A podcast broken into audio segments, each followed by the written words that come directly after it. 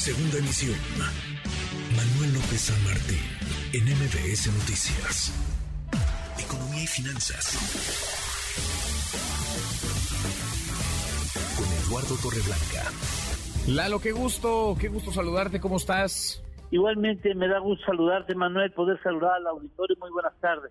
Sigue el temor en Estados Unidos, sigue el tema de las tasas de interés y eh, la decisión, ahí está la decisión de la Fed de incrementarlas eh, nuevamente. Lalo, ¿cómo ves las cosas? ¿Cómo pinta el panorama?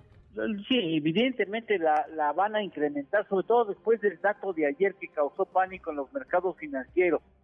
Ayer eh, se presentaron pérdidas que hacía décadas no se presentaban en los mercados financieros fundamentalmente porque se da por sentado que el asunto va a exigir, el asunto inflacionario va a exigir que haya un incremento relevante en las tasas de interés y que se mantengan altas por mucho tiempo más a partir de las declaraciones de, Jerome Powell, el presidente de la Fed, que dijo que van a estar altas lo suficiente como para no tener ninguna duda de que se ha vencido a la inflación. Ayer se dio a conocer la inflación al mes de agosto resultando de 8.3.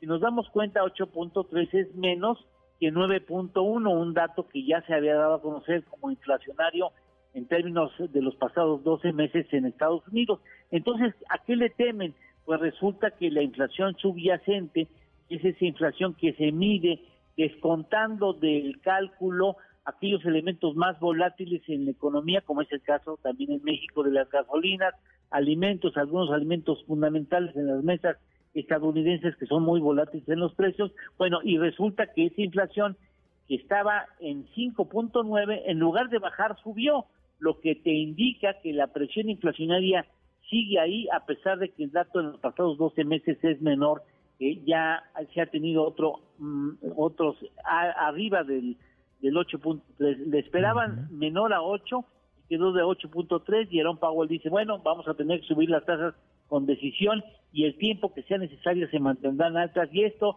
pues anticipa eh, pues años de sequía porque una un, una tasa de interés alta eh, contrae de alguna manera la economía y sí alerta la posibilidad de una recesión en Estados Unidos.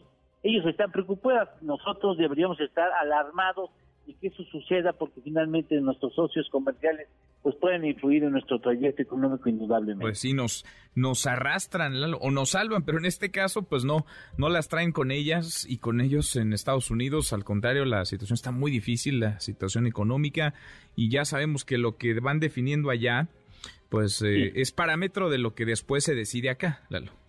Sí, la oferta para que nos anexemos a la estrategia de la producción de microprocesadores puede ser una estrategia que pueda eh, atenuar la actividad eh, inflacionaria en el país y la generación de empleos que tanto necesitamos en México. Ojalá el presidente decida aceptar esta propuesta que me parece que es muy oportuna para nosotros y para ellos, por supuesto, también. Sin duda. ¿Lalo, tenemos, tenemos postre?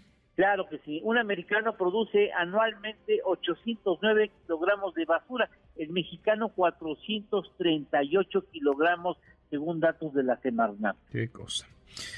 Qué barbaridad. Abrazo, gracias Lalo. Igualmente, Manuel, gracias. Buenas tardes. Muy, muy buenas tardes. MBS Noticias.